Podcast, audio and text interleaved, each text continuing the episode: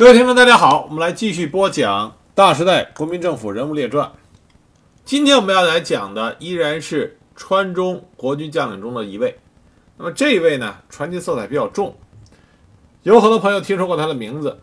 最近有一部电视剧叫做《特摄一九五九》，里边这个人的特点非常突出，所以很多人就对这个人产生了兴趣。不止一位听众朋友问过我什么时候来讲他。这个人就是川中军阀中非常有意思的一个人物，他的名字叫做王灵基。在四川军阀中，他还有个外号叫做王灵官。这个人的奇闻异事比较多，有很多呢并没有确啊确实的历史根据，但是因为这些奇闻异事造成他的名气比较大。今天这一集呢，我尝试给大家客观的来评述这个人，而不是就着奇闻异事给大家满足大家的猎奇心理。有兴趣的朋友呢，你可以去网上查一查王灵基，就可以看到他很多的轶事。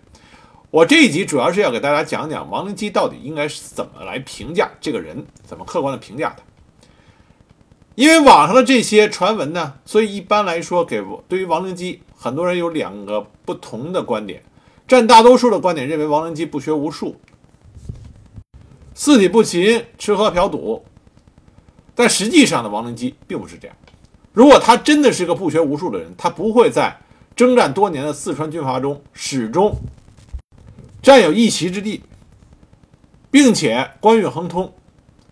他在被俘的时候，在北京功德林关押国民党重要战犯的监狱里，他的军衔是最高的。他能达到这一步，并不是说靠运气就可以做到。他这个人还是有很多真才实学的，在这一集里边，我会给大家讲。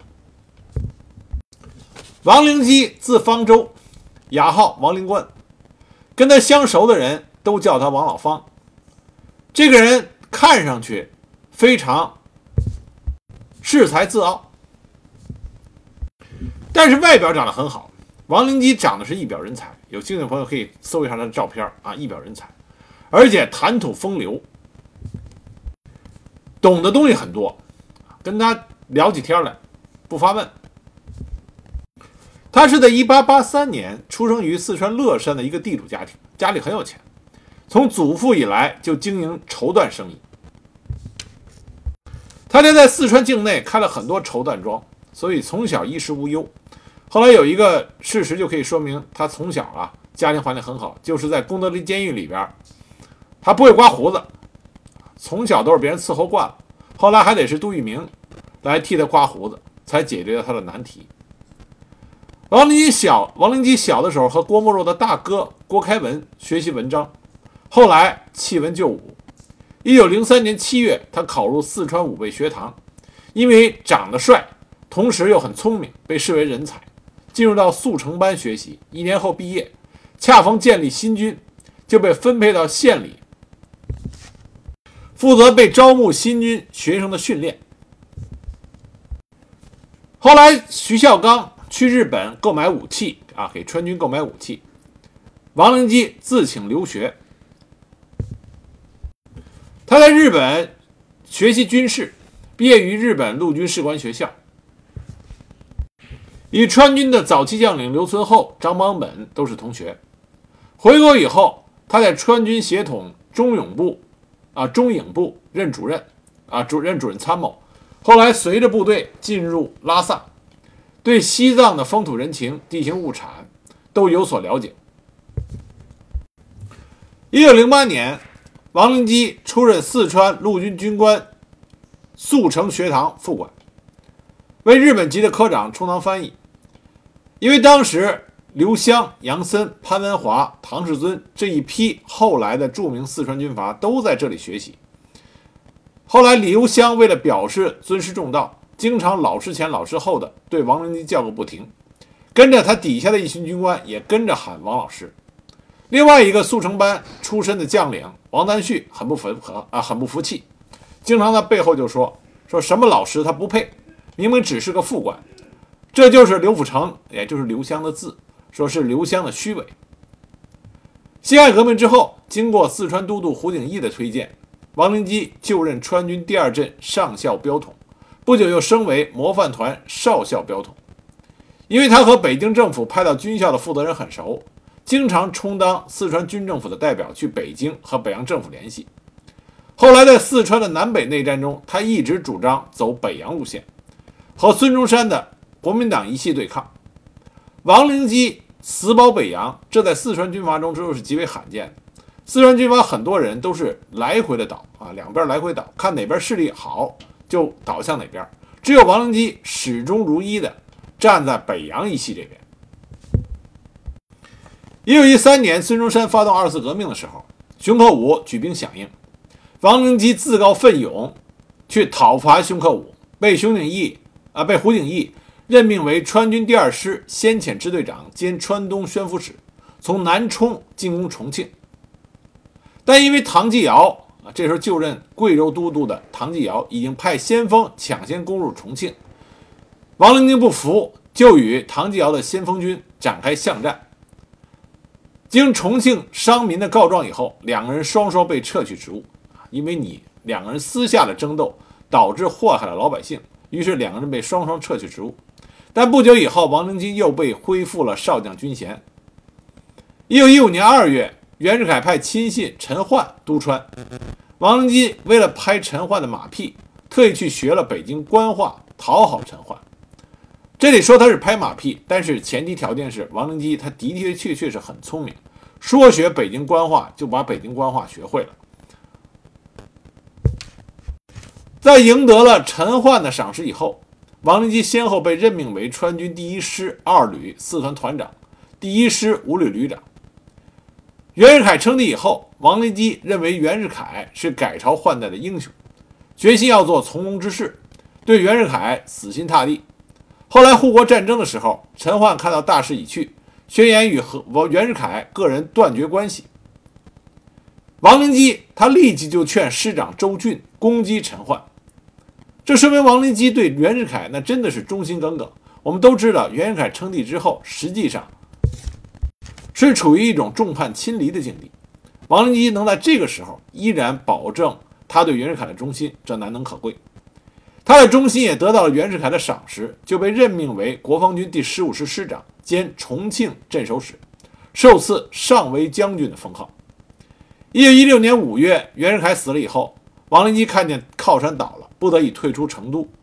在张澜的劝说下，他把部队交给了第三师师长钟体道。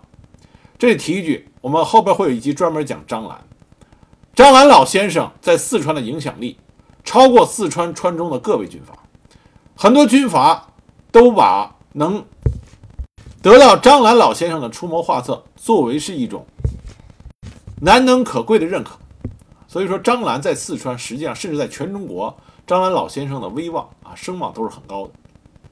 那么在张澜的劝说下，王灵基就把部队交给他第三师师长，带着少数卫队前往北京，后来被任任命为烟台镇守使兼烟台知事。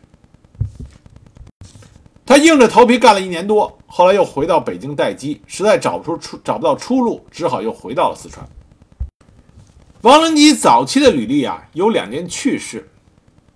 这两件趣事呢，很多人是作为饭后的谈资，但我要跟大家强调的是，这两件事的背后透出王灵基非同寻常的情商和智慧。第一件事情是关于王灵基与吴佩孚。说有一次，刘湘派着王灵基去洛阳面见吴佩孚。王灵基很时髦的，那个时候很时髦，身上都穿的是最时尚的服装，而且还喜欢打扮。王灵基就认为这是结识的机会，所以见面之前特意往身上撒了不少进口的法国香水。到了吴佩孚的府邸，吴佩孚见他的时候，忽闻见香气四溢。吴佩孚最讨厌的就是这件事情。吴佩孚玉帅。是一个非常传统的中国模范军人，所以呢，他就取笑王灵基，说这是哪家的闺女到了我的府邸啊？王灵基当时听后，面不红心不跳，和吴佩孚谈笑如常。这样，吴佩孚就对王灵基刮目相看。再一件事情，就是传播甚广的关于王灵基到处跟人说他在上海嫖妓的时候花钱如流水。蒋介石那个时候还是穷小子，跟他争风吃醋，结果他给了蒋介石两个耳光。一般人不会把这种事儿拿出来公开传播。可是王灵基恰恰把这件事到处的传，津津乐道，引以为傲。但是这件事细思极恐，为什么呢？因为他传的人不是别人，可是蒋介石，蒋总裁。王灵基为什么这么的胆子这么大，敢说这件事？那蒋介石有没有听到过？肯定听到过。那蒋介石为什么从来都没有对王灵基因为这件事儿进行过任何的报复或者辩解呢？甚至蒋介石对王灵基一直是予以重任。王灵基在出川抗日之后，到后来的解放战争期间，蒋介石对他的任命都是节节高升的。出川以后的川军将领，只有王灵基曾经担任过江西省主席啊，当过一省的大员，后来还当上了四川省主席，最后官至陆军上将。那么从这点上，我们就可以看出来，蒋介石、蒋中正。心里边还是很有容人之量，最少他对于人才来说，他不计较那些小节，而是更看重这个人的能力和对自己的忠心。一九二二年夏，王灵基回川投奔刘湘，任川军第二军参谋长，后来又就任川军第二军第六混成旅旅长。杨森发动一二军之战的时候，他正在后方整理部队。前方战败的消息传来，他集合零散的部队，发动逆袭，掩护部队后撤集中，保存了当时二军的实力。一九二四年，杨森在吴佩孚的支持下发动反攻的时候，王灵基也被北洋政府任命为第二十八混成旅旅长。他到北京活动，被刘湘谋得了川康善后督办的名义，一起打倒了熊克武的义军系统，后来又一起打倒了从刘湘。部分分裂出去的杨森，这个时候刘湘的部队很复杂，师的番号就有八九个。王灵基又协助刘湘整军，将部队整编为九团制的三个师，他升任为第三师师长。杨森在吴佩孚的支持下又一次杀回四川，并和袁祖明合作，意图消灭刘湘。王灵基以四川速成系团结为名，说服了杨森和刘湘共同对付袁祖明。迫使袁祖明离开四川，返回贵州。一九二六年十二月，王灵基就任国民革命军第二十一军三师师长兼重庆警备司令。我们之前在讲刘湘的时候就提到过，这个时候刘湘在台面之上是一副左派的面目出现，因此在重庆有两个国民党省的党部，吴玉章领导的莲花池是左派党部，非常活跃。而这个左派党部和王灵基非常的不对付，王灵基认为左派党部侵犯了他的权利，他非常不满。最终在蒋介石的遥控下，刘湘直接授意，王灵基具体实施，就造成了空前的三三一惨案。关于三三一惨案，有兴趣的朋友可以回头去听刘湘那几集里边专门讲到了三三一惨案的细节。而三三一惨案具体的实施就是由王灵基。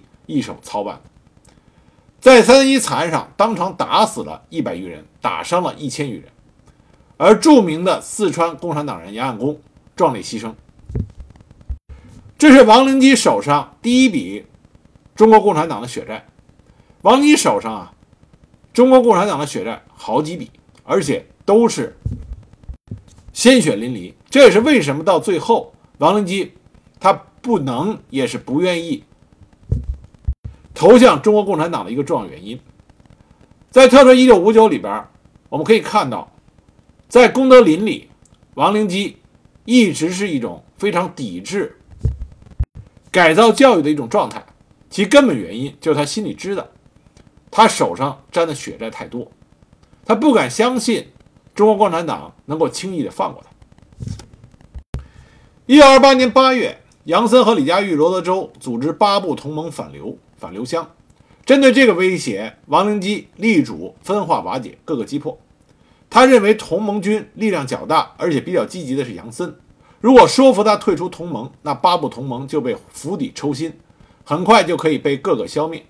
他的这一主张就被采纳了。于是王灵基就连夜赶到四川万县，和杨森做了彻夜长谈，以归还被刘湘收留的杨森部队为条件，劝杨森维护速成七义的团结。但杨森和刘湘积怨已深，态度强硬，王灵基无功而返。临走之时，杨森以师生之情送他到江干。王灵基上轮船后，向着杨森招手说再见。杨森招手说：“王老师，战场上见。”王文基刚从万县返回，同盟军的罗泽州就抢先向刘湘发动进攻。王灵基认为杨森的部队要过两天才能到达战场，这是消灭罗德州的有利时机，就请准刘湘以本师为主力，在江北地区和罗德州激战，将其击溃。这个时候，刘湘得知杨森的部队将于次日凌晨到达战场，命令王灵基到张关铁山布防。王灵基向刘湘建议。派一个加强团乘坐轮船到洛黄登陆，出其不意，向杨森的侧背猛攻，必能大胜。刘湘按计行事，致使杨森腹背受敌，只好向临水败退。王灵基率领部队水陆并进，很快就占领了杨森的老巢万县。年底，刘湘控制了下川东各县，打通了长江交通。从王灵基在川中军阀混战中的表现，我们可以看到几点：一，王灵基在川中军阀中的威望很高，毕竟他在速成系里边有老师这个称号，因此无论是刘湘、杨森、唐世尊这些人，都比较能够听王灵基跟他们谈时局的见解，并且给出建议，他们愿意听王灵基跟他们讲这个事情。再一个。从刘湘和杨森作战上，我们就可以看到王灵基的的确确在军事上还是有他的水平在那。否则的话，刘湘也不会让王灵基成为他手下主力部队的军事主官。另外，还有一个非常重要的地方，就是王灵基明明是刘湘的老师，却能够在刘湘的手下干得如鱼得水，深得刘湘的信任。仔细想起来，王灵基的情商的确不是一般的低。比一般人要高很多。一般人来说，我之前在你之上，现在让我屈居你之下，或多或少的在情绪上都会有所反应。而刘湘又是一个表面上看不出他的喜怒哀乐、城府很深的人，能得到刘湘的信任，由上转下，由老师变为可以倚重的心腹，王灵基这个角色的转换完成的非常漂亮。在川中内战结束以后，王灵基又干出了一件非常漂亮的举动。一九三一年，蒋介石委任刘湘成为长江上游剿匪匪总指挥，可是刘湘不愿意离川，就请王灵基代行总指挥。王灵基身边的人有人就劝他不要冒这个风险，那王灵基就说：“军人嘛，长官叫你去，你能能说危险不去，富贵险中求吗？”其实这番话的背后。透露出王灵基的精明，他已经看出来，在四川境内，刘湘基本上掌控了四川全境，成为势力最大的那一个。他再在四川内部留下，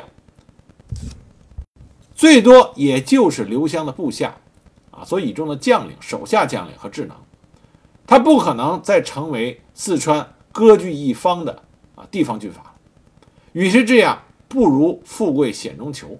王灵基毕竟是出过川，见过大世面。他意识到蒋介石委任刘湘作为剿匪总指挥，实际上是要倚重川军，对红军进行围剿。这正是建功立业的好机会。再一个，刘湘不去，让王灵基去。既然你人不去，那么王灵基替你去，你就一定要给兵。这是王灵基能够带着部队出川以后独立作战的大好机会。作为一名军事将领，王灵基意识到，带兵首先有兵权，这是在那个乱世中一个重要的保障。而这个决定中唯一一个不确定的因素，就是红军的战力。我们从王灵基当时的动员部署就可以看出来，他并没有认为红军很能打。他当时跟属下说：“说贺龙所部不过万人，武器恶劣，打胜仗是有把握的。”王灵基负责的。正是贺龙贺老总所创立的洪湖根据地。于是王灵基就带了六个旅、两个加强团开赴湖北。他手下两员干将范绍增指挥左翼部队，郭勋祺指挥右翼部队。从这两员战将，我们就可以看出来，刘湘还是下了血本的。他给王灵基配备的，正是川军中比较能能比较能打仗的两个人。我们之前曾经说过，郭勋祺在土城战斗中曾经让中央红军吃过亏。那王灵基率领着川军出川，参加对洪湖根据地的围剿。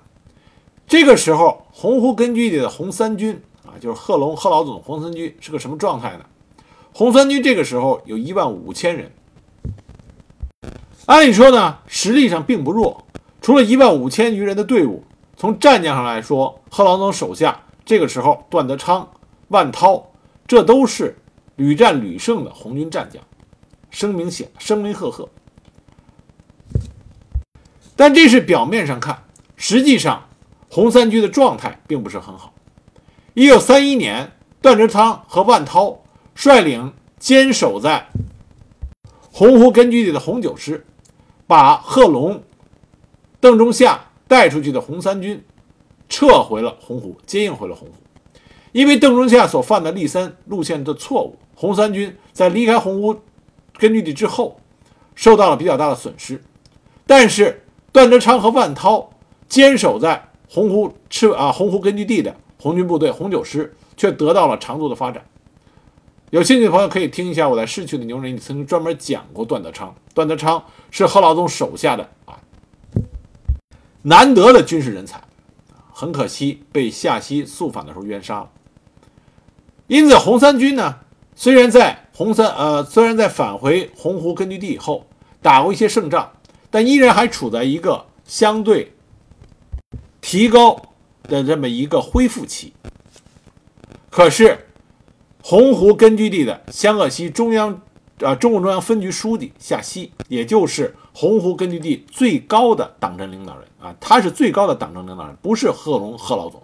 贺龙贺老总没有办法去越过夏曦做出决定。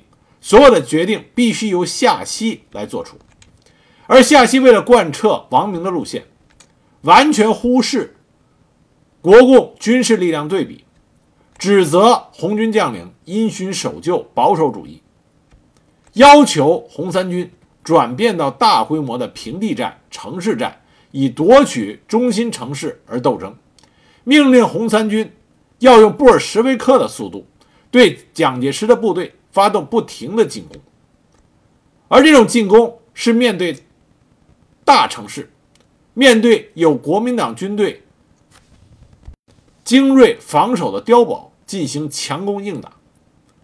在这种情况下，本来处于恢复期的红三军再次遭到了重大的伤亡，而且武器弹药极大消耗。正是在这种被动局面下，蒋介石在。武汉亲自成立了鄂豫皖剿匪总司令部，发对发动了对湘鄂西地区的第四次围剿。蒋介石亲自领啊领衔去对鄂豫皖根据地进行围剿，而洪湖根据地，也就是湘鄂西地区的第四次围剿，是由何成俊为左路军司令官，王灵基为长江上游剿匪带总指挥，集结了十余万的部队。在政治上采取三分军事、七分政治的方针，三分军事、七分政治进行围剿政策，这是对红军极大的威胁。正是因为这种政策，造成鄂豫皖根据地、洪湖根据地，最终中央红军根据地纷纷的丧失掉。而提出三分军事、七分政治这个方针的，就是我们在之前的讲过的杨永泰。在这种行政方针的指导下。国民党设立了行政督署专员，利用地方的豪绅担任区队长，实行保甲制度和经济封锁等措施。军事上步步为营，稳打稳进，堡垒封锁。洪湖根据地和其他的根据地一样，到了生死攸关的时刻，可这个时候夏曦根本罔顾敌我的兵力对比和敌人在进剿政策上的改变。反而继续笨本加厉地执行亡命路线，而且将所有跟他意见相左的、反对左倾主义的军事将领，像万涛、孙德清、柳直荀这些人都以反革命罪加以杀害。根据地顿时是人人自危，军心涣散。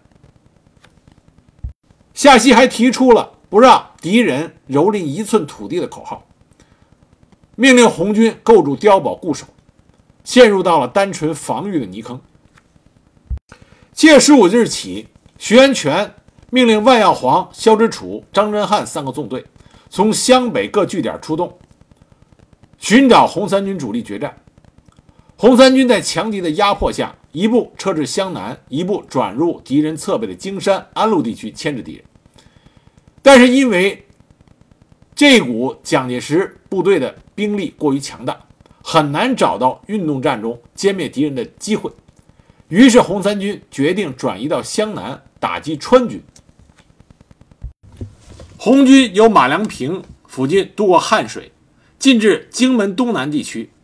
结果在七月三十一日，在沈家集一带与川军劲旅郭勋祺的呃郭勋祺这个旅接触，激战到八月三日，因为王灵基得到消息以后，率领大批的川军援军赶至增援郭勋祺。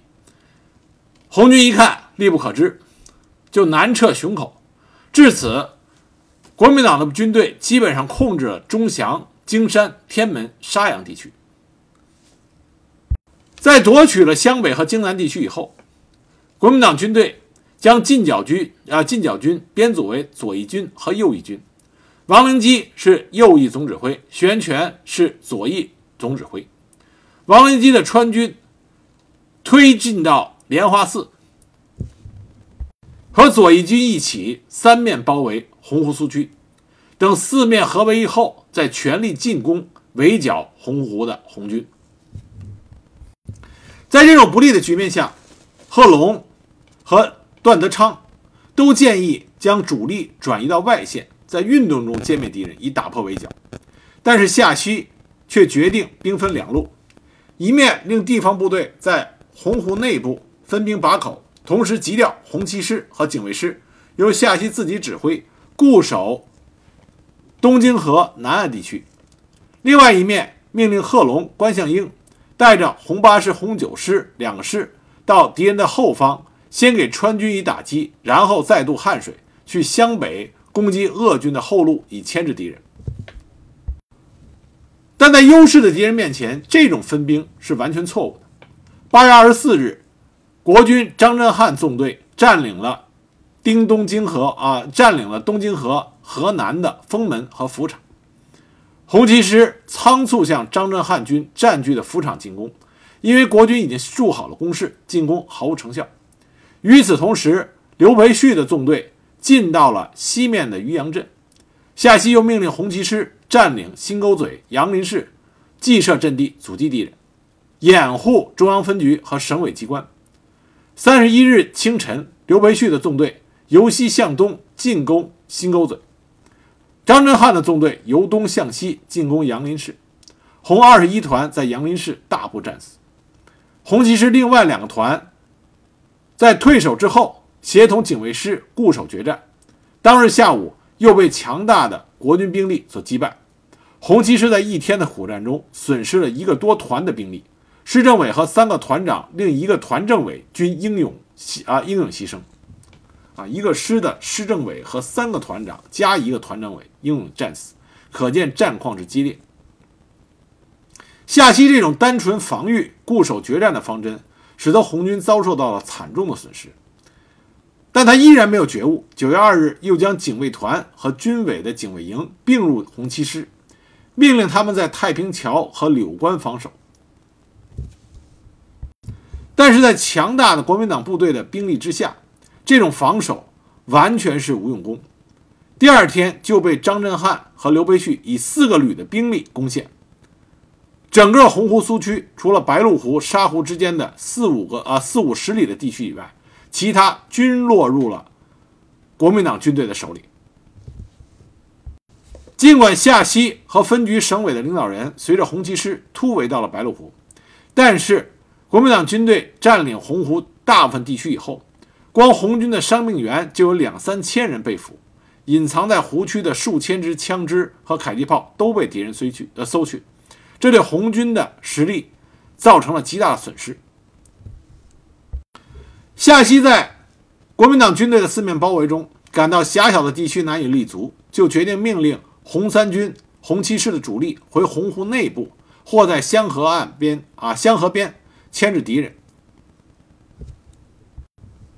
九月七日，夏曦率军委警卫部队和七师一部到达江陵张金河，与几天前到达的七师主力会合，结果在转移途中又受到国民党军队的截击。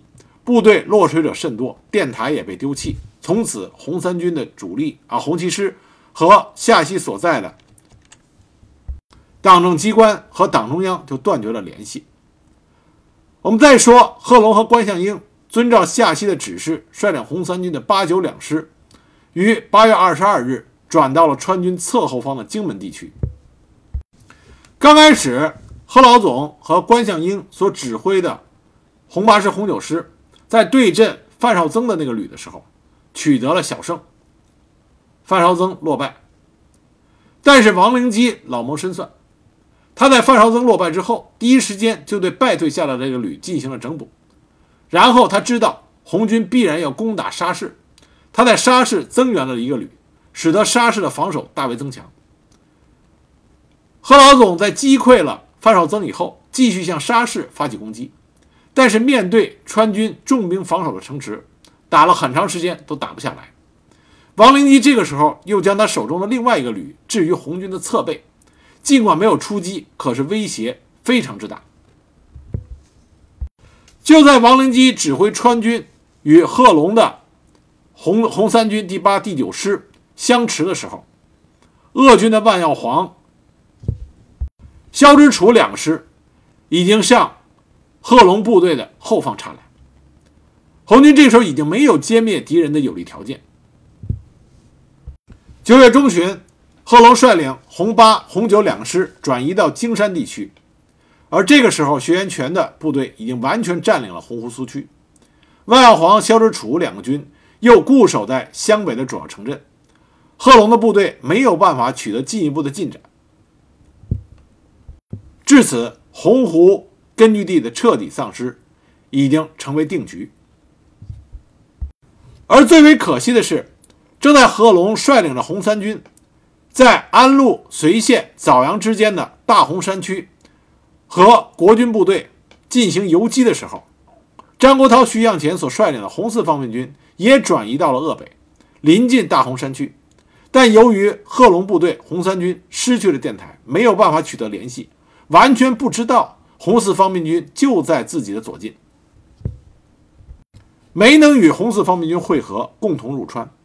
而这个时候，夏曦还仍然记着要速反，清理部队。幸亏贺老总做出了明确的决定。十月初，他率领红三军从随县以北越过桐柏山，进入豫西南，再进入伏牛山区，经陕南折而向南，由安康渡过泉水。翻越大巴山进入四川，沿川鄂边继续南下，越过巫山抢渡长江，行程七千余里，历经了险阻，于十二月底回到了湘鄂边的走马坪。而在这个时候，红三军已经由我们刚开始说的一万五千余人的队伍，减少到九千人左右。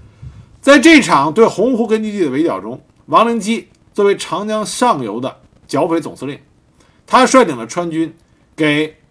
洪湖根据地的红军队伍造成了比较大的损失，尤其是对于贺龙、关向应所率领的想跳到外线作战的部队，进行了堵截和围剿。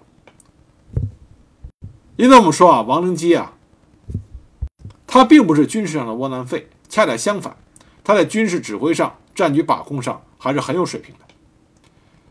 但是在即使在剿匪的过程中，王灵基依然不改。风流成性，沾花惹草，附庸风雅的一种本性。当时他驻兵在沙市，据说啊，他碰见了曾国藩的曾孙女。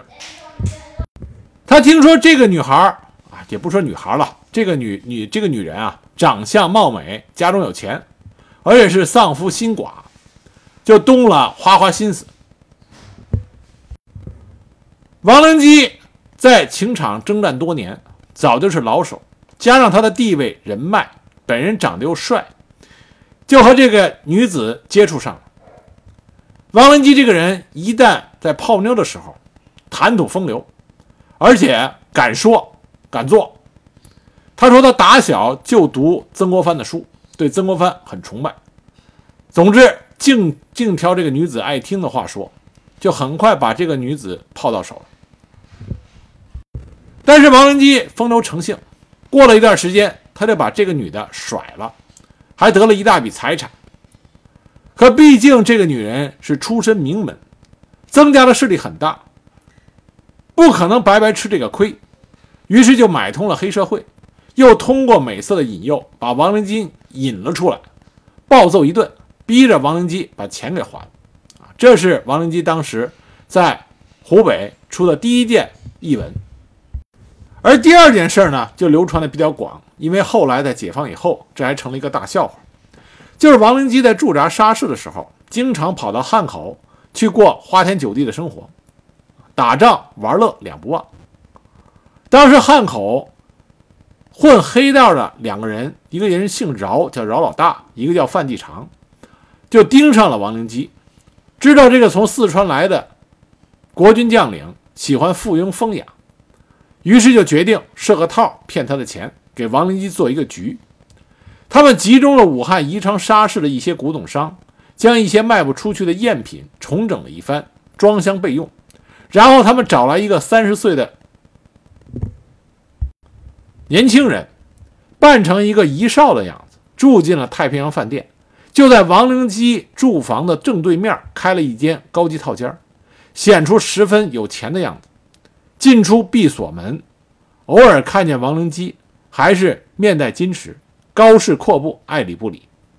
王灵基这个人啊，好奇心很重，他觉得自己就够够拽的，够高傲的，没想到碰到一个比自己还过分的人，他的好奇心就忍不住，就向茶房打听这个人的来路如何。茶房就告诉他说：“曾大少爷，这是曾大少爷，对门住的是曾文正公曾国藩的后人。”王灵基顿时肃然起敬，所以每次碰到这位对面的少爷的时候，都是主动先打招呼。可是这位曾大少爷对他依然是不卑不亢，若即若离。一天深夜，王灵基出外玩耍啊，出外玩回来，正是兴致很高，就看到对门曾大少爷大门敞开，在那儿负手徘徊，愁眉不展。王灵基就好奇地问他怎么回事。这曾大少爷对他淡淡掠过，然后就关上了房门。这越是对王灵基爱答不理，王灵基的好奇心就越来越大，就叫来茶房打听，才知道曾大少爷来汉口处置祖上的古董，因为战事紧急被一路压价。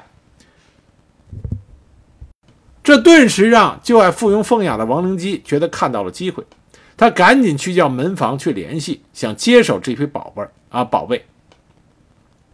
没想到对面的曾大少爷过来说：“萍水相逢，谢谢好意，还是婉拒。”这越是拒绝王灵基，王灵基就越着急。他越觉得这个大少爷的骨气和清高是真的，他不再有怀疑，就让门房再去谈，希望把生意落定。最终按照古董商人的估价，以十五万银元将曾大少爷的十箱古董转让给了王灵基。开箱验货的时候，一箱的瓷器均是康熙、乾隆的御窑出品，上面均有黄绫条子，写着“御赐”的字样，还盖有印信。王灵基大为高兴，不及一一清点，双方面一手交钱，一手交货，就把这十箱的宝贝装船发往四川。其实全都是赝品。解放以后，在功德林监狱，王灵基曾经想把这一批古董捐献给国家。以立下功劳，结果当他将这批赝品所藏的地方告诉政府，政府去取出来以后，经过专家验定，全部都是赝品，这成了当时的一个笑谈。参剿围剿洪湖根据地战役结束以后不到两个月，王灵基并没有像他之前所猜想的被老蒋留在川外，给他一块地盘，给他一片啊，给他一部分军队，让他自立为王，并没有这种好事儿。蒋介石很快就以中央军接管了防务，将川军全部打发上船，输送回川。王灵基只能又一次回到了他的四川老家。回川以后没多久，红四方面军突入川北，刘湘联兵九万，纠集地方武装，进行六路围攻。这就我们前面在讲刘湘的时候，专门细啊，专门比较细的给大家讲过的四方面军反六路围攻。在反六路围攻这场战役中，王灵基出任的是四川剿总总部第五路总指挥，和红军主力进行激战。结果在这场作战进行过程中，一九三四年的春节，王灵基按捺不住心中想要花天酒地的欲望。偷偷离开了他的部队，找地方过年去了。被红四方面军的红军抓住机会，偷袭了第七旅的旅部，造成副旅长等九百人伤亡。按理说这场败仗啊，并不是很大，但是因为之前在出川的时候，王灵基和蒋介石越过刘湘，有过一些亲密的接触，这让刘湘心中极为不爽。借着这个机会，刘湘对王灵基借题发挥，将他撤去本兼各职，另外委任唐世尊为第五军第五路军总司令。王文基被撤职以后，在上海当起了狱工，一直到一九三五年春才和刘湘和解，回四川任省保安司令部警保处处长，代行保安司令。所属部队原来除了原来的第三师以外，还训练了十几个保安团。抗日战争全面爆发，四川诸国军将领纷纷的主动请缨，要求上阵杀敌。那么在刚开始的时候，王灵基的表现并不是很好。刘湘出川，任命他为四川保安司令。而刘湘死以后，他想继任四川省主席。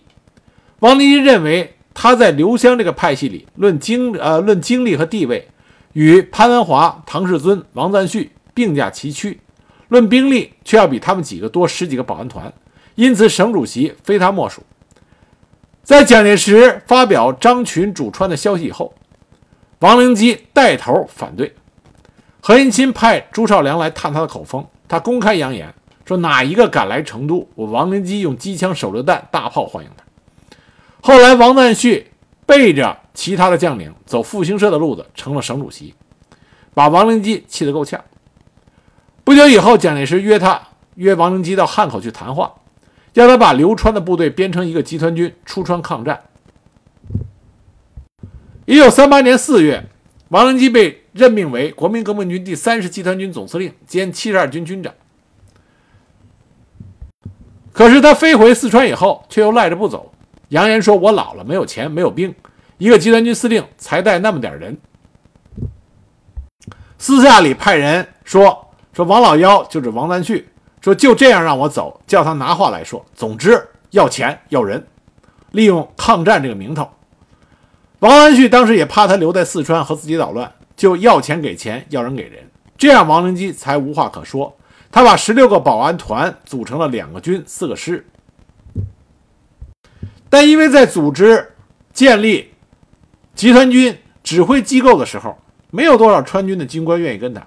这里边也有一定原因，因为能打的川军很多都已经出川了，留守的部队呢，很多人并没有说像刚开始那样渴望着上阵杀敌，因此王灵基在组建他这个集团军的时候，拖拖拉拉，三个月以后才勉强把部队集中到岳阳地区。那么王灵基率领他的部队出川抗战，到底他的表现如何呢？